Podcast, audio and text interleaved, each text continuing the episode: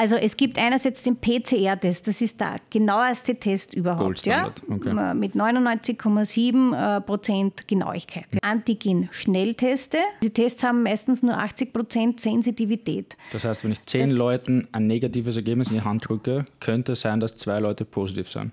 So ist es.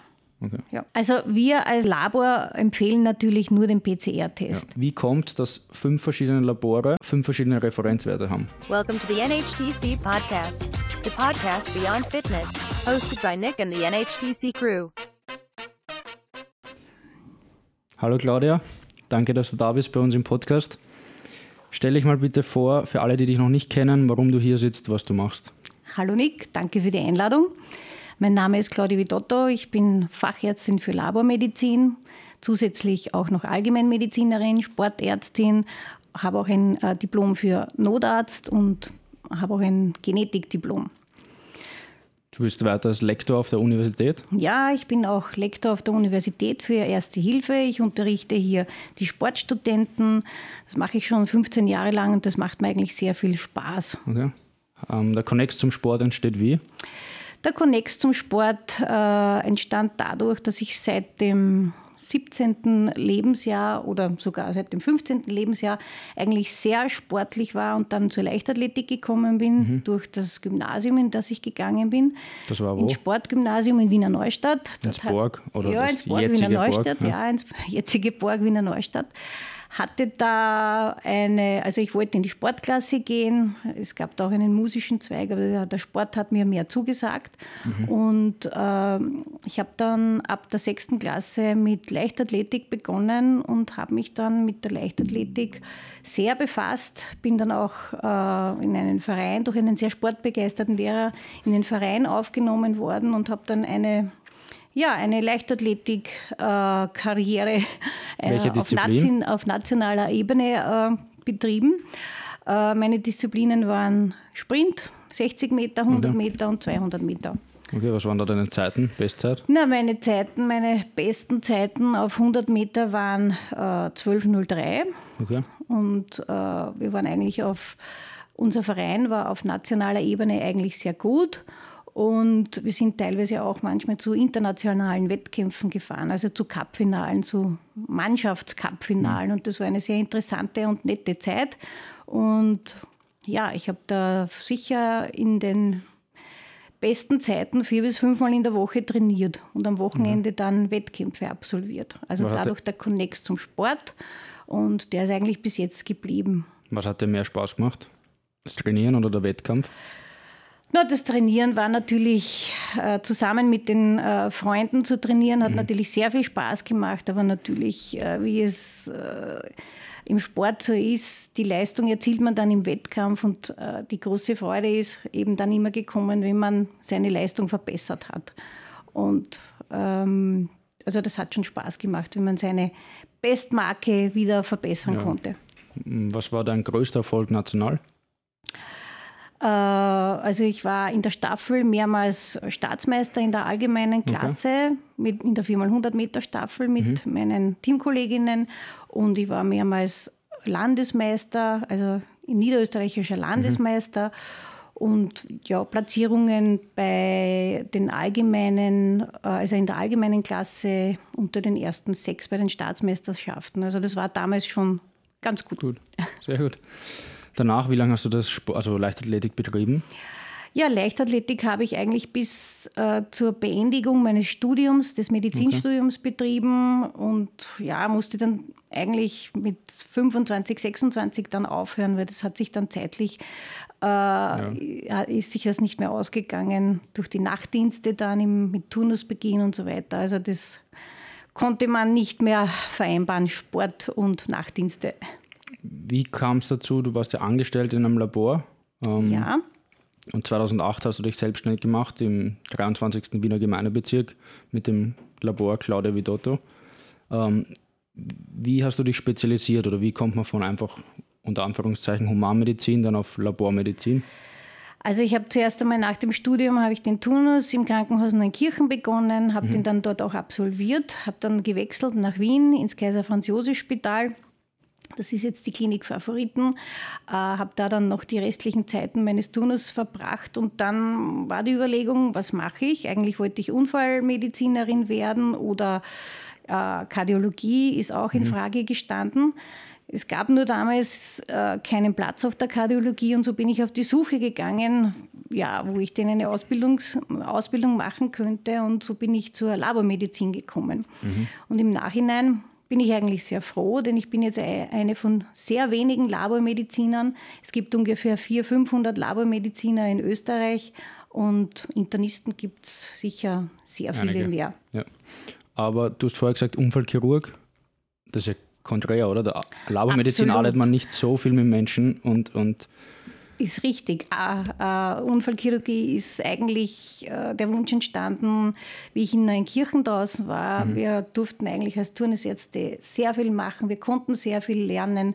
Es hat einfach Spaß gemacht. Es sind Patienten hereingekommen mit Verletzungen und man hat eigentlich immer gleich gesehen, man hat sofort eine, einen Erfolg, meistens einen Erfolg mhm. gesehen. Wenn jemand gekommen ist mit einer, mit einer Schnittwunde, die konnte man versorgen. Im mhm. Endeffekt äh, sind die Patienten dann versorgt nach ja. Hause gegangen. Okay. Und dann zum Labor. Das heißt, du hast zuerst war du, warst du angestellt im Labor und dann hast du dich entschlossen. Was hat den Entschluss oder warum hast du jetzt gesagt, okay, jetzt mache ich mich selbstständig? Also ich habe jetzt einmal die Ausbildung im Kaiser Franz Josef Spital beendet, mhm. äh, bin dann in die Privatwirtschaft gegangen, war dann mal angestellt, äh, sechs Jahre lang und hab, habe eben sehr viel gelernt äh, im Angestelltenverhältnis und war dann in weiterer Folge, hat sich dann noch eine Chance äh, ergeben, dass ich dann eine weitere Stelle angenommen habe äh, in einem Großlabor als leitende Ärztin. Ich war dann mhm. für die Qualität äh, das Qualitätsmanagement zuständig, für die Mitarbeiter zuständig, für das Implementieren von neuen Methoden. Das war von äh, 2007 bis ja, 2018. Mhm. Das war bei der Böhm Klein Wonnert Labormedizin. Ähm, und diese äh, OG äh, bestand aus mehreren äh, Gesellschaftern und einer dieser Gesellschafter ist dann 2018 in Pension gegangen mhm. und da hat sich die Chance ergeben, dass ich dieses Labor in der Breitenfurter Straße übernehme. Okay, ich denke mal, weil ich bin da 100.000 Mal vorbeigefahren, glaube ich, vor 2018 und auf einmal hat sich das Logo geändert. Genau. genau. Das bist jetzt du. Was, was ist euer Spezialgebiet im Labor?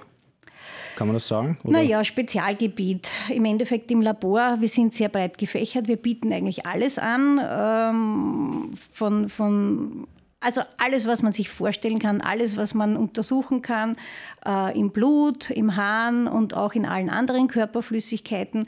Was Spezialgebiet sicher dazugekommen ist, was ich neu implementiert habe, sind die ganzen Zusatzuntersuchungen wie Mineralstoffe im mhm. Vollblut mhm. und so weiter. Viele Spezialanalysen, die, die vorher nicht angeboten wurden. Ich habe das Spektrum einfach erweitert, mhm. weil ich mir gedacht habe, äh, die Nachfrage ist da und Steigt steigt auch immer weiter. Ja, und das, man hat auch gesehen, das wird auch sehr gut angenommen. Mhm.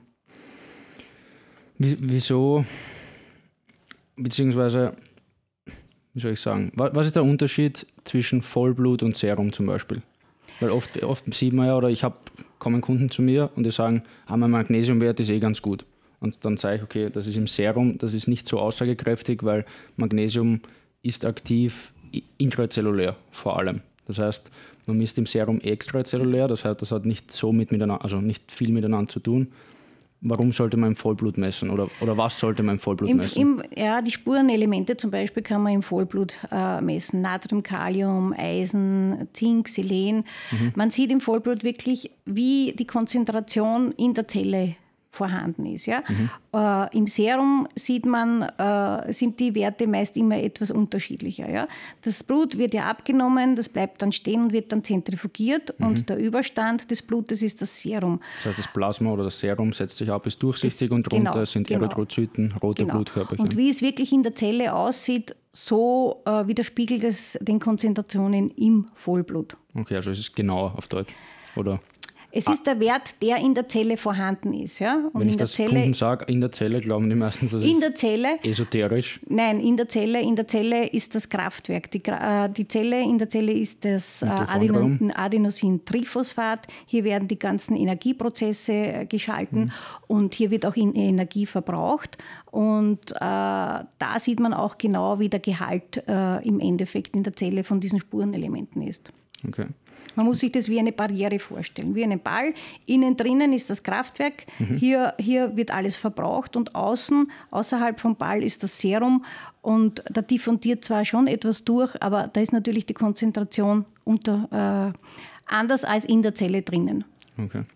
Warum kosten Aminosäuren bzw. Spurenelementabnahmen oder, oder Untersuchungen mehr als, sage ich mal, Vitamin B Abnahmen, oder? Weil das keine, äh, weil das keine Routineuntersuchungen sind und man braucht für solche Untersuchungen auch immer spezielle Geräte. Mhm. Für diese Vollblutuntersuchungen zum Beispiel braucht man eine Atomabsorption und das sind schon wirklich spezielle Geräte, die Hört auch sehr viel, an. ja, die auch sehr viel kosten. Okay. Vitamin D ist auch so ein Wert, den, wo ich nicht verstehe, dass das nicht bei der Vorsorgeuntersuchung dabei ist. Warum ist das nicht dabei? Ja, das hat ganz einfach Gründe, weil es die Kasse nicht übernimmt. Das Wieso nicht? Wenn man eh weiß, dass es so, so wichtig ist. Ja, das sind, das sind finanzpolitische ja. Gründe. Okay. Wie wichtig ist bei einer Abnahme nüchtern zu sein, fragen mich auch viele. Ähm, also wirklich nüchtern, nüchtern, nichts trinken, nichts essen, das hängt natürlich davon ab, was abgenommen werden soll. Ja. Also nüchtern soll man sein, wenn der Blutzucker Glucose, nachgefragt ja. wird oder die, die, die Fette, Cholesterin, Triglyceride, das LDL. Mhm. Ähm, dann sollte man nüchtern sein. Ja? Oder auch das Insulin zum Beispiel. Mhm. Ähm, aber prinzipiell äh, sagt man, äh, auch zum Beispiel bei der Schilddrüse, das sollte auch eher am Vormittag abgenommen werden. Ja? Das hängt eben davon ab. Ja? Fluktuiert oder die ganzen ja, Hormone das, sind genau, Weil das eine zirkadiane Periodik ist ja. und äh, man sollte das am Vormittag abnehmen. Okay. Es gibt natürlich Parameter, wo es überhaupt nicht notwendig ist, dass man nüchtern sein muss. Vitamin D zum Beispiel. Ja, zum Beispiel Vitamin D, genau. Fett gespeichert, das heißt, genau, das ist, genau, genau. Ja. Okay viele Ärzte oder Kunden kommen zu mir, zeigen mir einen Blutbefund und das ist alles im Referenzbereich. Auf der rechten Seite meistens mit Sterndl oder mit der Farbe gekennzeichnet. Und wie kommt es, dass fünf verschiedene Labore fünf verschiedene Referenzwerte haben? Woher kommen die Standards? Werden da, wird da ein Datenpool erhoben von, von Kunden und dann misst man sich eigentlich an kranken Menschen, weil es kommt meistens ja nur ein kranker Patient, deswegen heißt der Patient zum Arzt und wird dann Blut abgenommen. Die wenigsten gesunden Menschen gehen zum Arzt.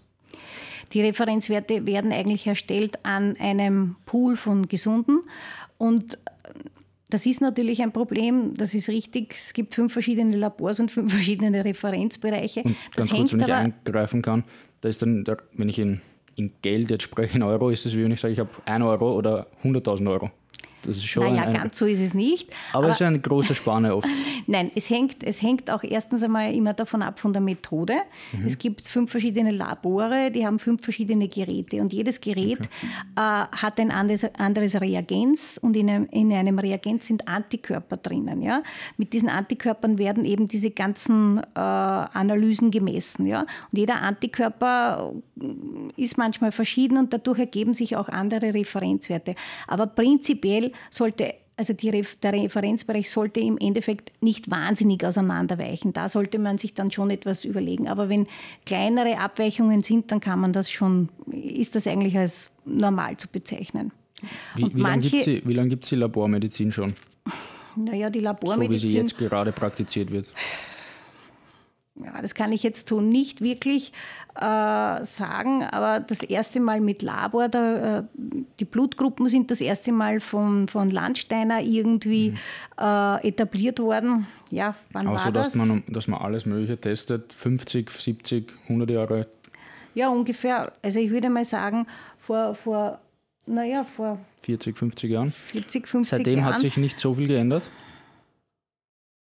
Kann, Doch, es hat sich natürlich in der Methodik sehr viel geändert. Es okay. ist alles sehr viel moderner und es ist alles sehr viel genauer geworden. Genauer, rascher. Ja. Aber könnte man zum Beispiel, also für mich als Laien, wenn jetzt ein 18-jähriges 18-jähriges Mädchen und eine, ein 65-jähriger Mann denselben Test machen, kommen da ganz andere Werte raus und die haben andere Anforderungen. Könnte man das nicht irgendwie klassifizieren oder die Technik ist eh schon so weit, dass ich sage, ich gehe jetzt Blut abnehmen und ich, meine Referenzwerte sind anders wie, keine Ahnung, dass man das irgendwie eingrenzt mehr, dass die Referenzwerte. Naja es gibt bestimmte Parameter, wo die Referenzwerte gleich sind. Ja? Mhm. Ich meine, zum Beispiel Bei Glucose beim, beim Blutzucker so zum Beispiel gibt es eine Grenze, zum Beispiel 110. Das ist für, für junge Menschen und für ältere Menschen gleich. Ja? Mhm. Der Hormonspiegel natürlich ist nicht gleich. Ja? ja? Hormone werden produziert in den bestimmten Organen und da lässt die Produktion natürlich nach mit fortschreitendem Alter. Ja? Ähm, und auch äh, beim Blutbild zum Beispiel gibt es unterschiedliche Referenzwerte. Ein, ein Hämoglobinwert von einem Baby oder einem Kleinkind, ja, der, der ist natürlich anders als bei einem Erwachsenen mhm. einzustufen. Okay. Du hast vorher von Antikörpern gesprochen. Das hört man jetzt immer mehr ähm, zum aktuellen Thema Corona, was auch unser Hauptthema sein wird. Ähm, wie seid ihr als Labor dazu gekommen, oder wann war der erste Kontaktpunkt mit dem Coronavirus als Labor für euch? Also der erste Kontaktpunkt mit dem Labor war eigentlich, naja, am 1. oder 2. April, wobei die Überlegungen gab es ab dem Zeitpunkt, wo Corona in den Medien äh, aufgekommen ist. Mhm wo das mit den Testen begann und mit den PCR-Testungen und so weiter.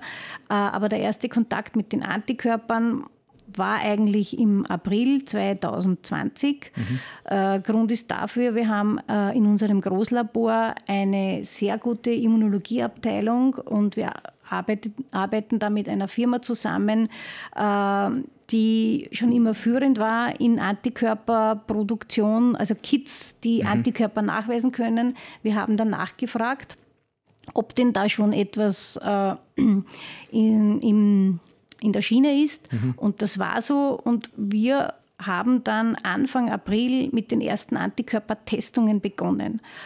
Ähm, wir haben die Kits bestellt es hat natürlich, haben natürlich alle diese Kits bestellt. Wir haben dann natürlich Probleme gehabt mit der Lieferung. Mhm. Wir haben Wartezeiten von sieben bis acht Tage gehabt. Wir haben mhm. ganz viele Leute irgendwie auf der Straße gehabt, die zu uns gekommen sind und die Antikörper messen wollten. Äh, und Was sind Antikörper für alle, die sich nicht auskennen? Kurz vorweg vielleicht, es gibt so viele Testarten. Man hört Google-Test, Nasenbohrer-Test, Rachentest, Na andere Testarten, Antikörpertest, Antigentest, PCR-Test. Kann man das mal ein bisschen klassifizieren und einteilen? Okay, also ein Antikörpertest ist jetzt einmal eine Blutabnahme. Ja.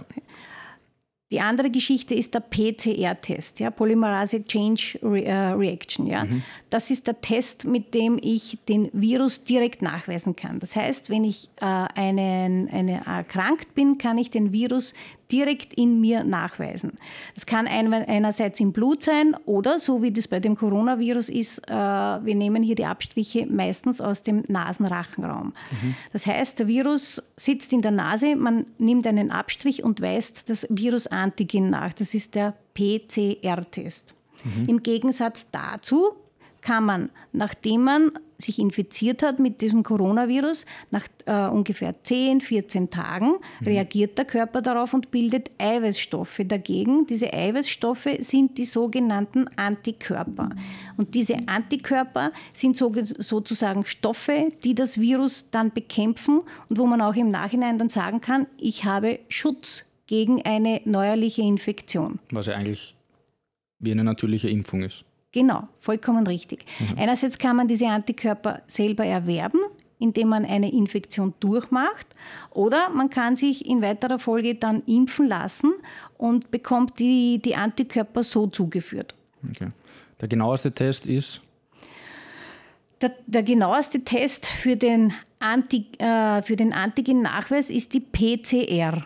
Dann gibt es aber noch den Antigen-Test, was so viel ist wie ein Schnelltest. Das, die, die Menschen also, da draußen. Entschuldigung, da habe ich mich jetzt versprochen. Ne. Der genaueste Test ist die PCR. Damit ja. kann ich das Virus, das Virus nachweisen, das Virus-Antigen. Die Antigen-Schnellteste, die auch auf dem Markt sind.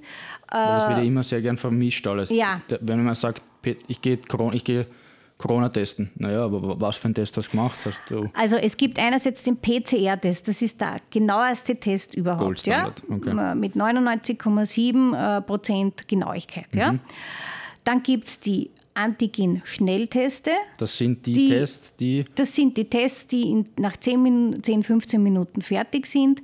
Die sind natürlich nicht so genau. Die sind eigentlich nur genau äh, also die haben eine 80-prozentige oder 85 oder 87-prozentige Sensitivität, je nach Hersteller.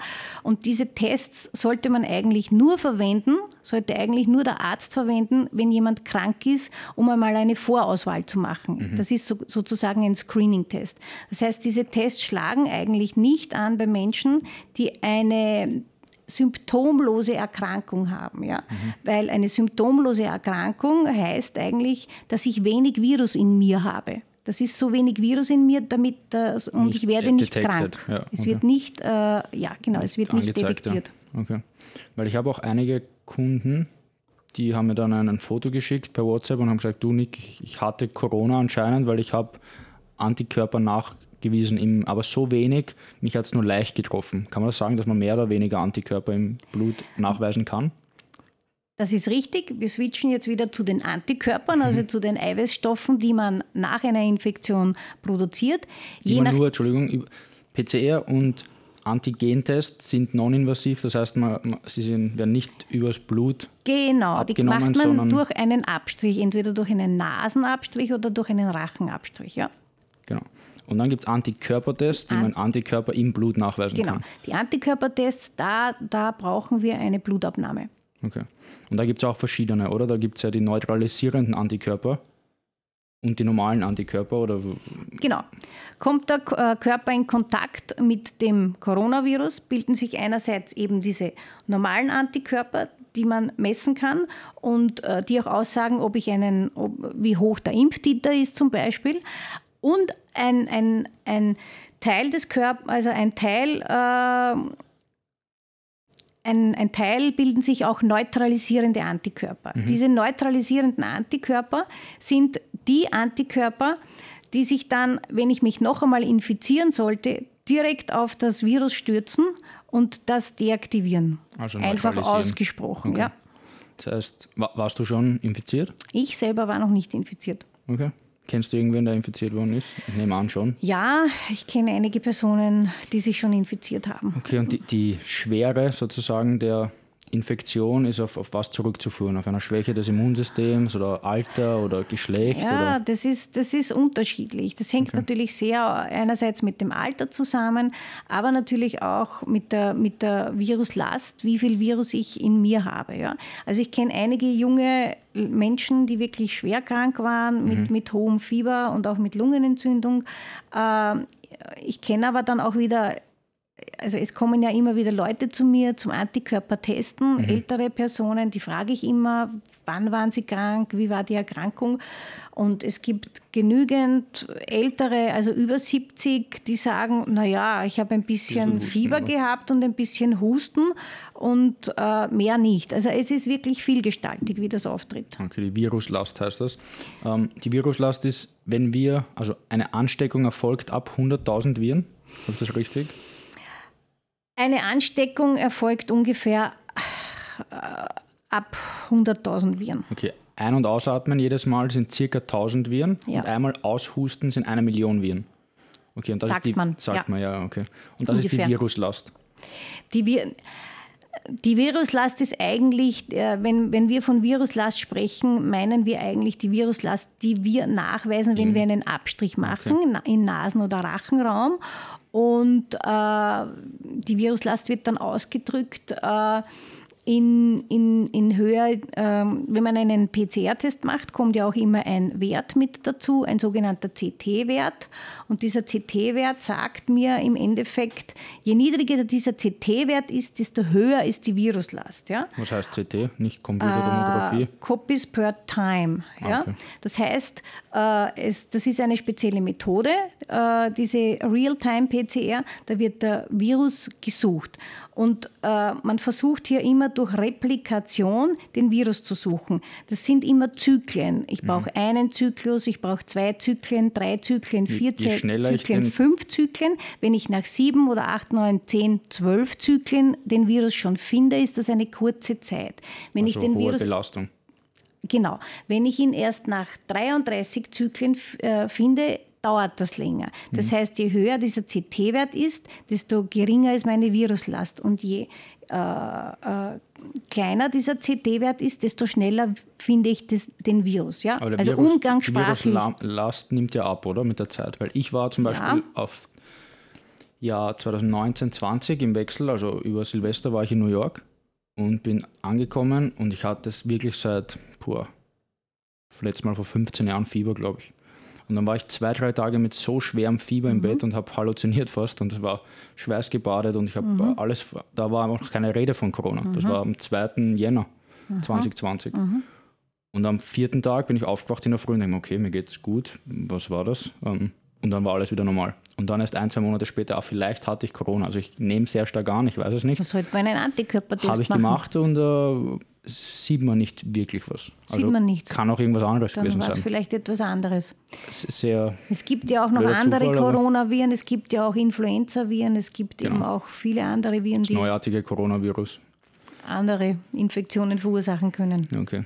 Wenn wir das sagen, viele andere Viren, wie Influenza-Viren, wie gibt es das, dass zurzeit, also Grippe und Coronaviren, die Zahlen werden ja sehr stark vermischt oft oder ähm, 2021 oder 2020 hat es so gut wie keine Influenza-Zahlen gegeben. Das halt nicht, kommt nicht von ungefähr. Der Coronavirus oder das Coronavirus schaut ja sehr ähnlich, oder? Dem Influenza-Virus. Äh, ja. Okay. Lass mal, lass mal das, das, das hat aber damit zu tun, äh, du wolltest fragen, wieso es so wenige Influenza, mhm. äh, Influenza-Erkrankungen äh, gibt.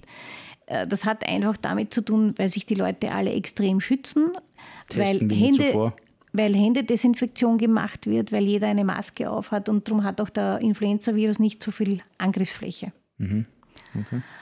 Das nicht ist so ja auch Kontakt immer, halten, die Leute können sich gar nicht so viel anstecken, weil vollkommen ja richtig, weil was wurde immer gesagt die Jahre vorher, vor der Grippesaison, lassen Sie sich impfen und waschen Sie sich die Hände. Mhm. Das war doch immer das Wunderwort. Ne? Ja. Und das ist doch auch jetzt so. Ne? Jetzt Hygiene, halt Hygiene, halt Hygiene. Und darum kann auch der Grippevirus im Endeffekt, jetzt hat der, ja, wir haben überhaupt keine äh, Grippesaison jetzt gehabt. Also, mhm. Gibt es irgendwelche Probleme beim Testen?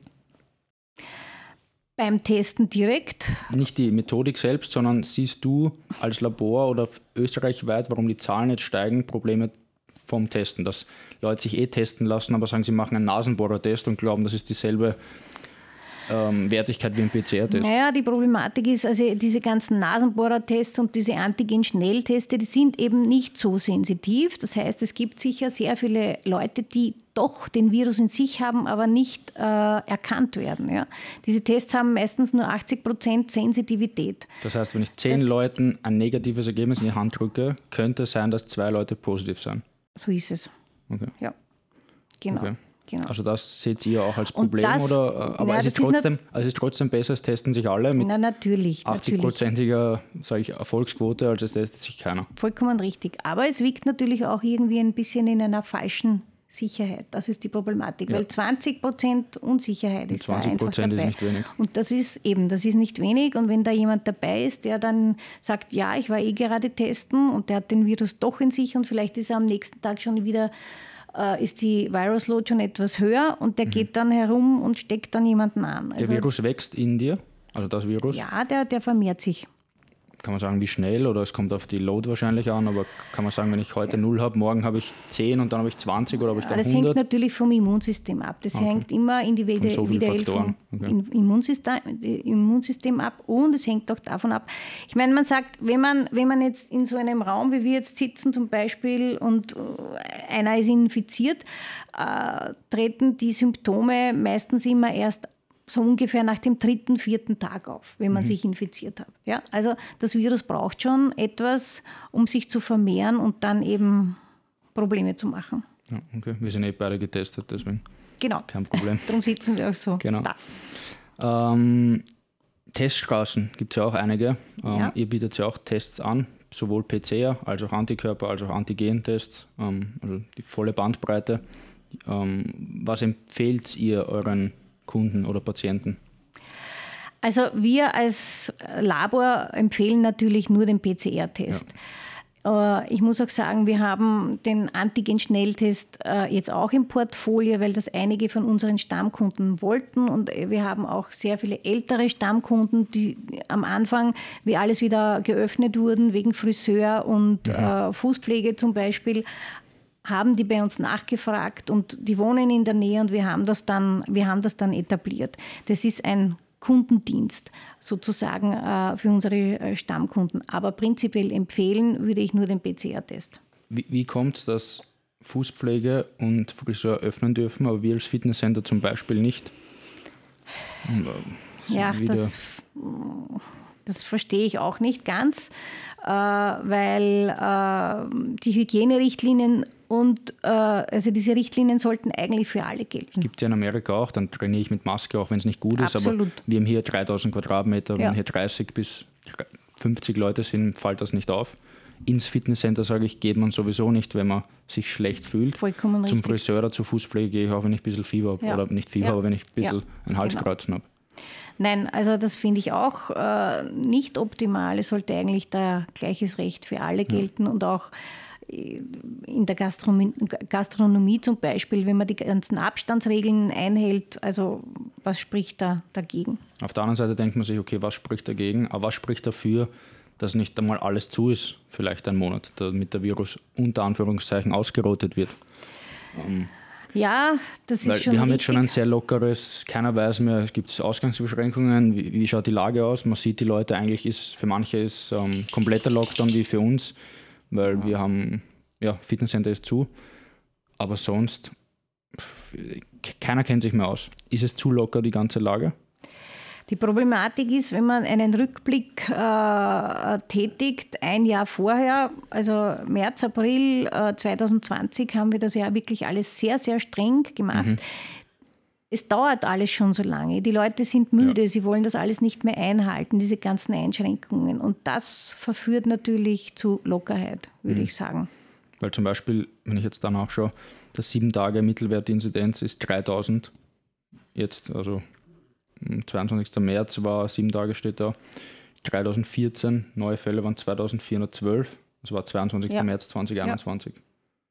Ja. Ähm, zur höchsten Zeit hatten wir ja, um die 8.500, 9.000, ja. je nachdem. Wird es jetzt wieder steigen? Jetzt Ende ja, März. ich glaube, es steigt ja gerade. Wie ja, weit genau. das jetzt äh, noch hinaufgeht, das kann jetzt keiner wissen. Äh, jetzt gibt es wieder bis zum 18. April einen Lockdown. Mhm. Da versucht man das jetzt wieder einzudämmen. Aber, Aber mit den wo führt das hin? Also gibt es immer einen Lockdown, sperren wieder auf, zu, auf, zu? Die Geschichte ist, wir müssen jetzt schauen, dass wir mit den Impfungen vorankommen.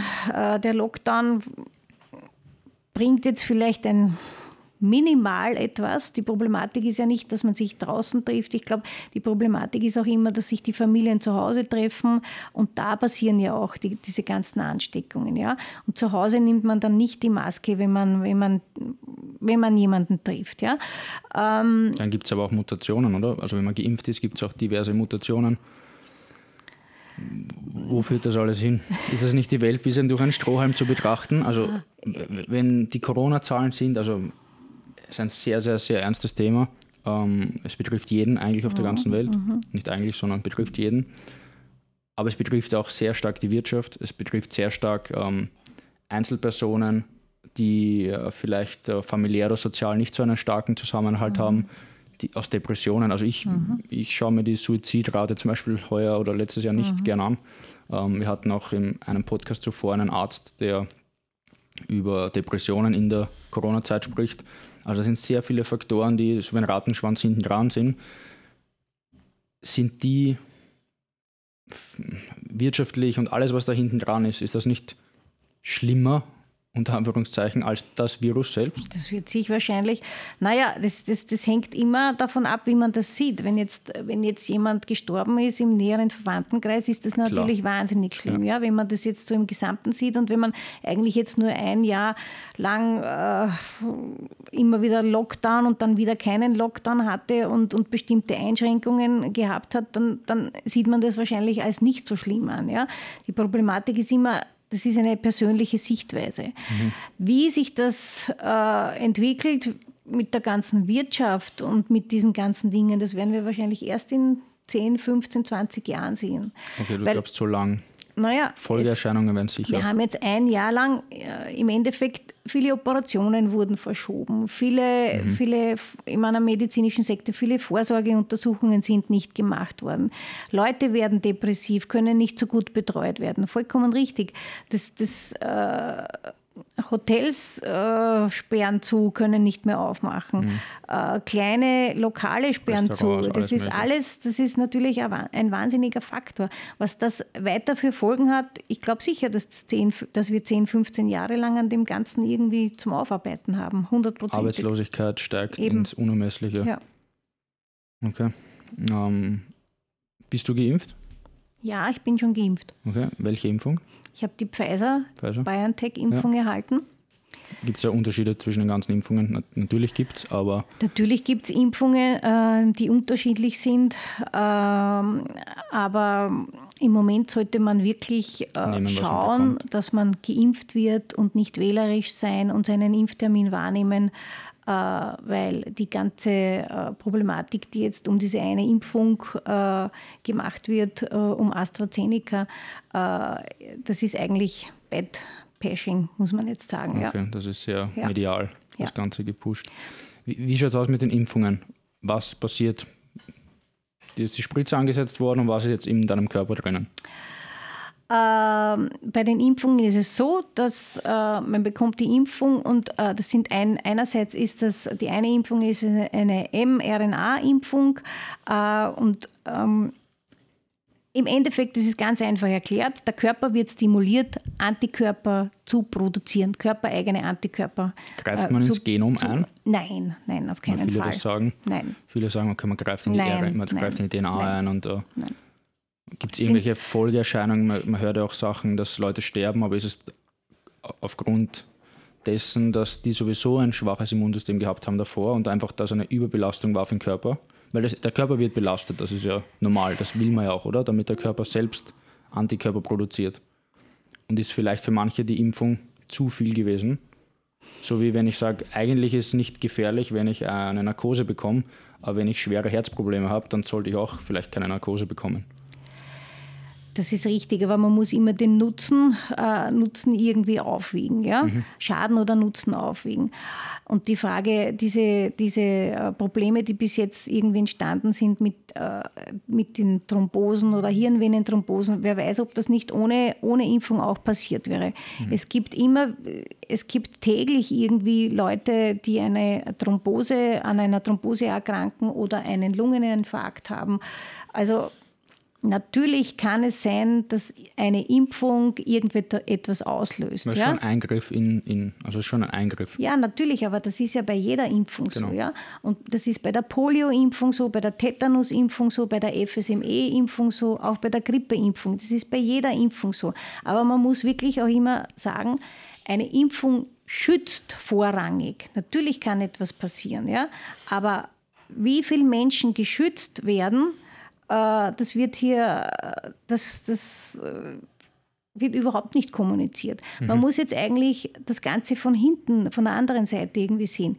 Wie viele Leute sterben jetzt vielleicht, weil sie nicht impfen gehen? Mhm. Man muss das vielleicht einmal von der Seite sehen. Und ich glaube, der Schaden ist sicher höher, wenn jetzt Leute ihre Impfungen absagen, nur weil es der oder der Impfstoff nicht ist, äh, und die erkranken dann. Also lieber ein, zwei Tage krank zum Beispiel oder Schüttelfrost ähm, und, und geimpft als drei Wochen auf der Intensivstation. Aber was, wenn ich komplett gesund bin?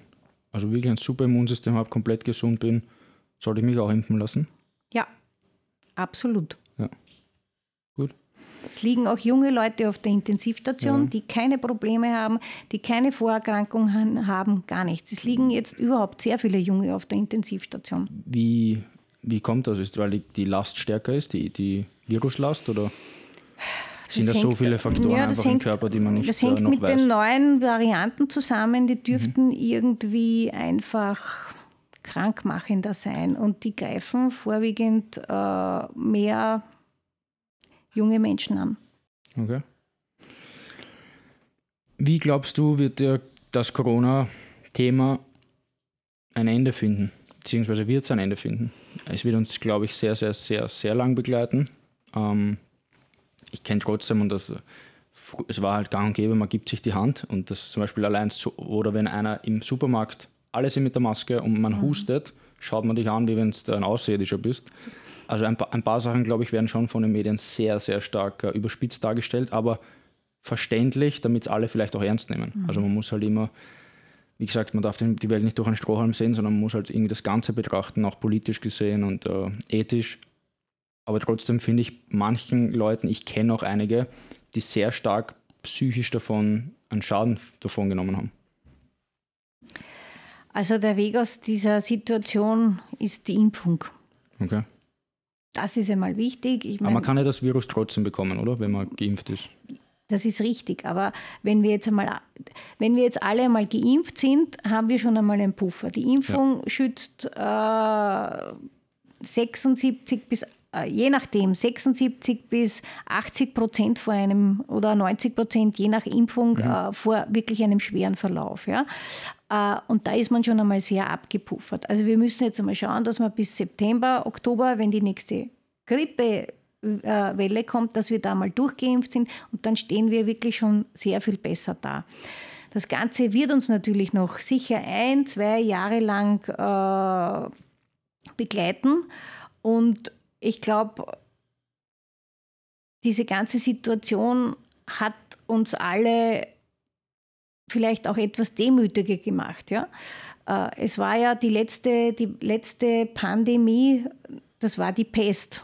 Das war wirklich, oder die, Span ja, die spanische Grippe. Da sind ja auch Millionen von Menschen daran gestorben.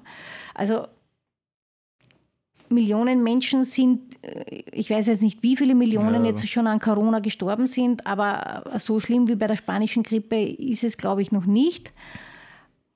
Aber Weltweit sind 2,72 Millionen Todesfälle, okay, 70 Millionen genesen und 123 Millionen Menschen weltweit infiziert. Okay, und wie viel? Ich habe nur die Corona-Zahlen. Okay, Österreichweit okay. waren es fünf, also eine halbe Million Menschen infiziert, mhm. 475.000 davon wieder genesen, also fast alle, mhm. 9.000 Todesfälle. Mhm.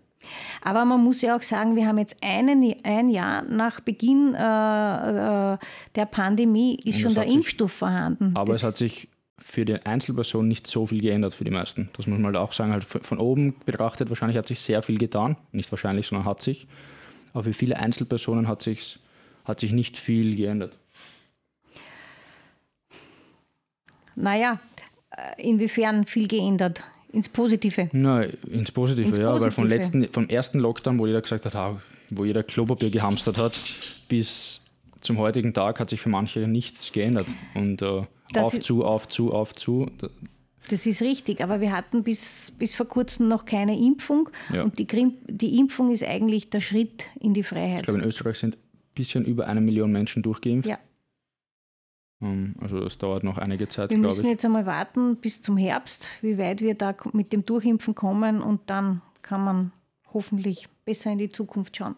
Ist ja auch ein riesenwirtschaftliches Thema in die andere Richtung, oder? Weil das sind ja die Impfstoffe, kosten ja auch, oder irgendwer muss die ja zahlen. Ja.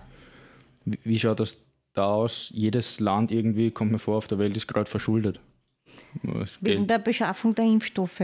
Nicht nur und nicht nur wegen der Impfstoffe. Fixkostenzuschüsse ja. und Härtefallfonds ja. und uh, das wird ja irgendwie ja. Geld wie digital einfach drückt auf einen Knopf und jeder bekommt ein Geld. Das werden wir, glaube ich, noch länger spielen. Ja.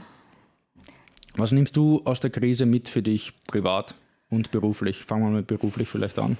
Beruflich, äh, ja, es war eine, also dies, dieses eine Jahr und jetzt auch noch, das ist ein, ein absolut anstrengendes Jahr gewesen. Man muss ja sagen, du bist nicht jetzt seit 20 Jahren selbstständig, du bist seit ein Jahr hast du Zeit gehabt, dann Strukturen zu finden sozusagen so und auf einmal kommt gleich was Schlagartiges. So ist es.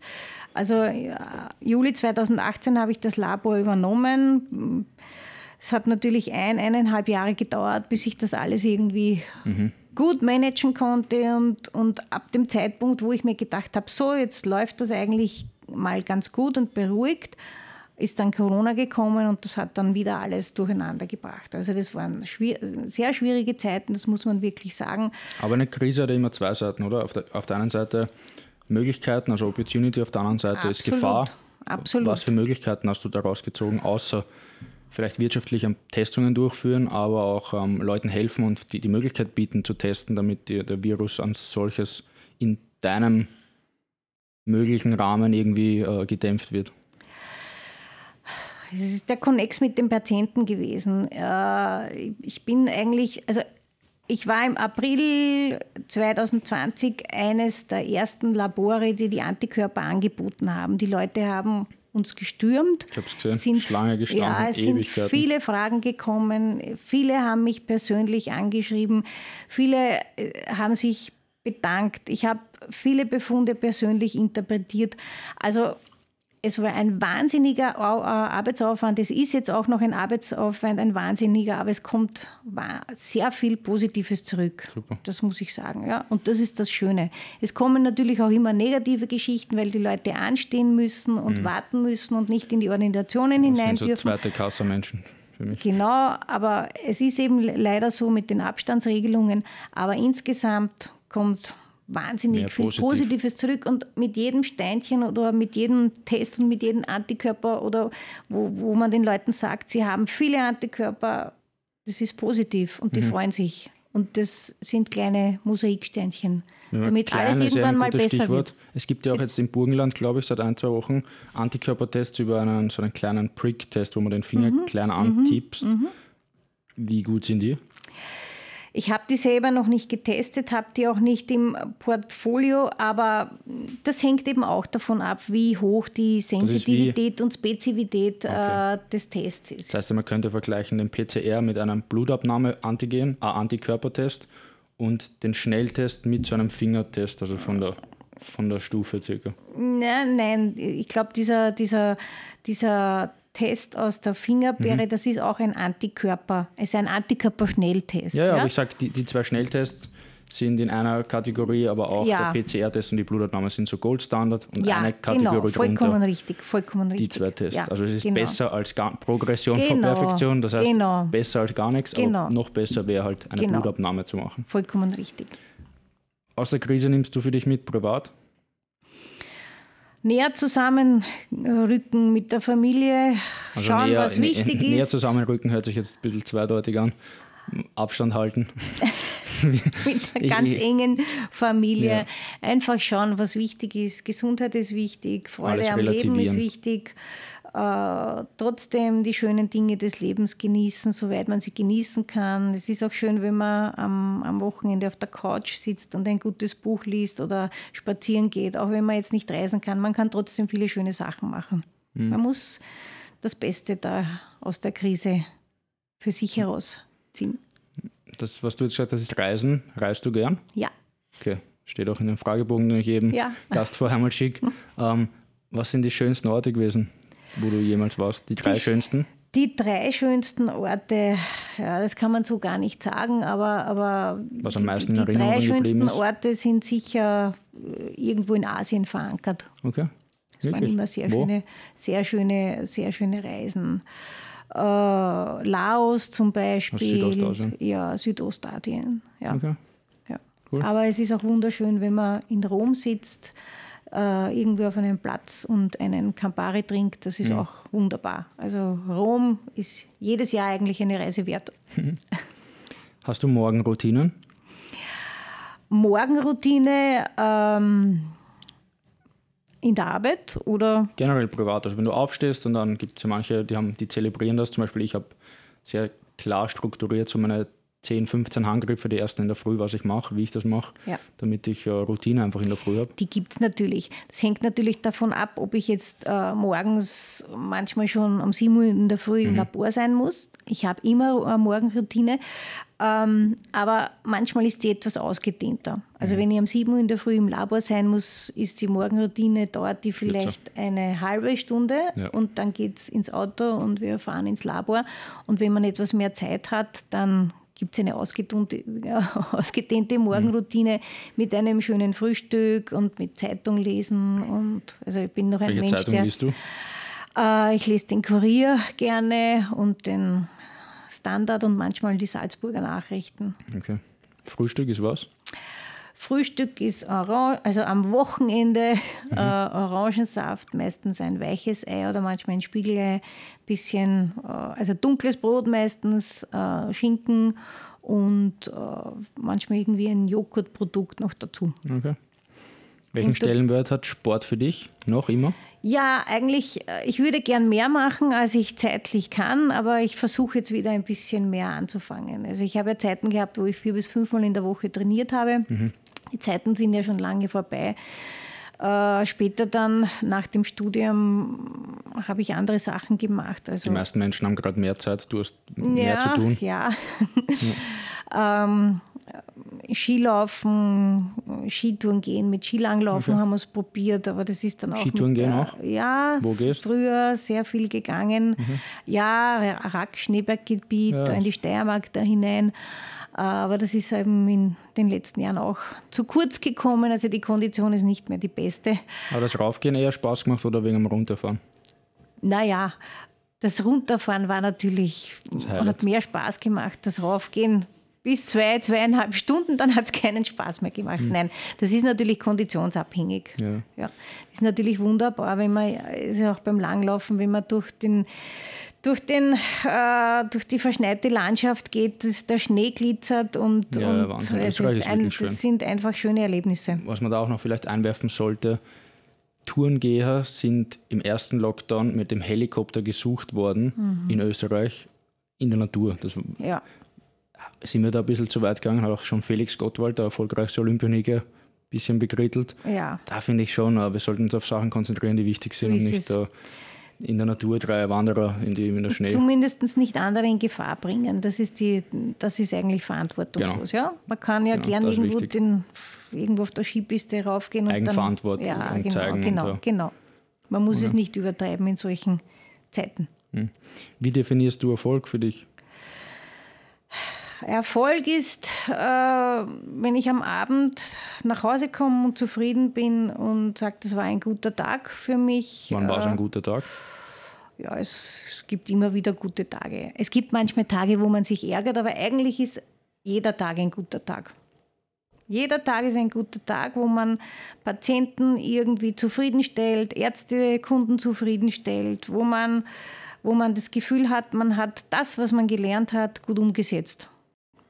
Wo siehst du dich und das Labor in fünf bis sieben Jahren? Ähm, gute Frage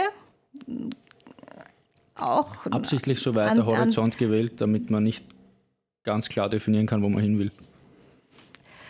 Auch an dieser Stelle, äh, aber vielleicht noch, noch äh, sagen wir so, in der, die Wiener Laborszene ist ja eine kleine Szene mhm. und wird dominiert von vielen großen Gruppen, also vielleicht noch, noch irgendwie stärker mit der Marke Labor wie Dotto irgendwie positioniert.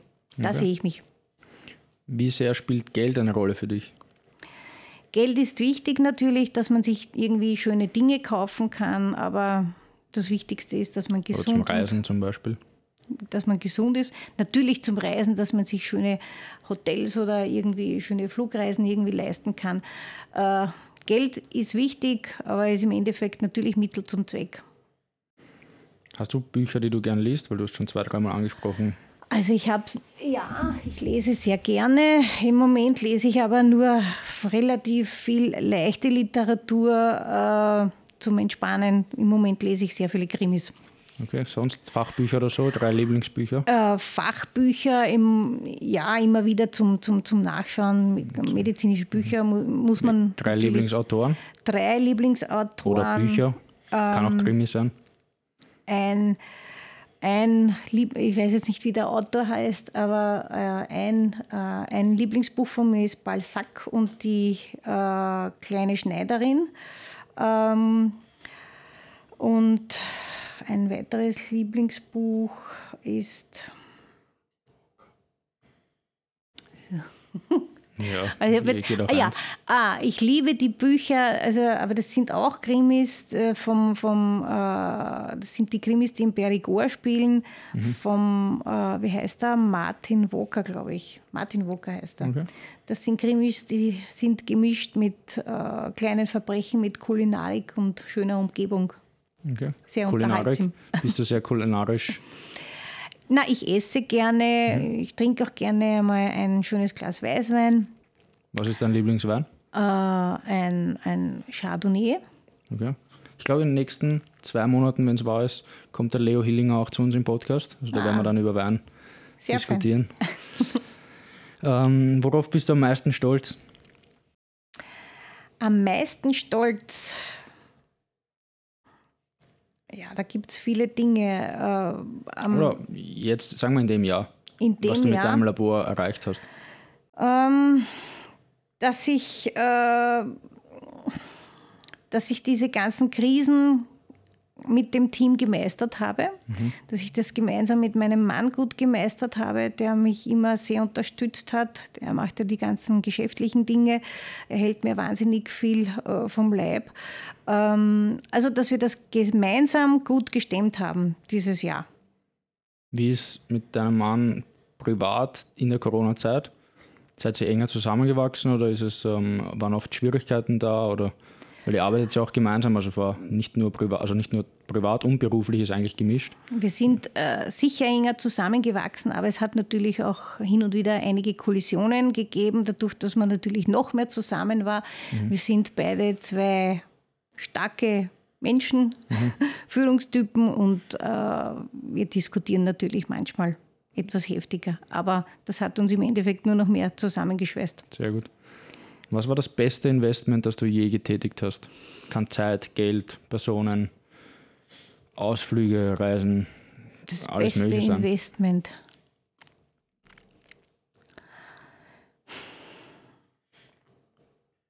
Mein Haus umgebaut. Mhm. Da fühlt sich jetzt Würde wohl. ich jetzt einmal sagen, das ist eine Homebase, ja genau.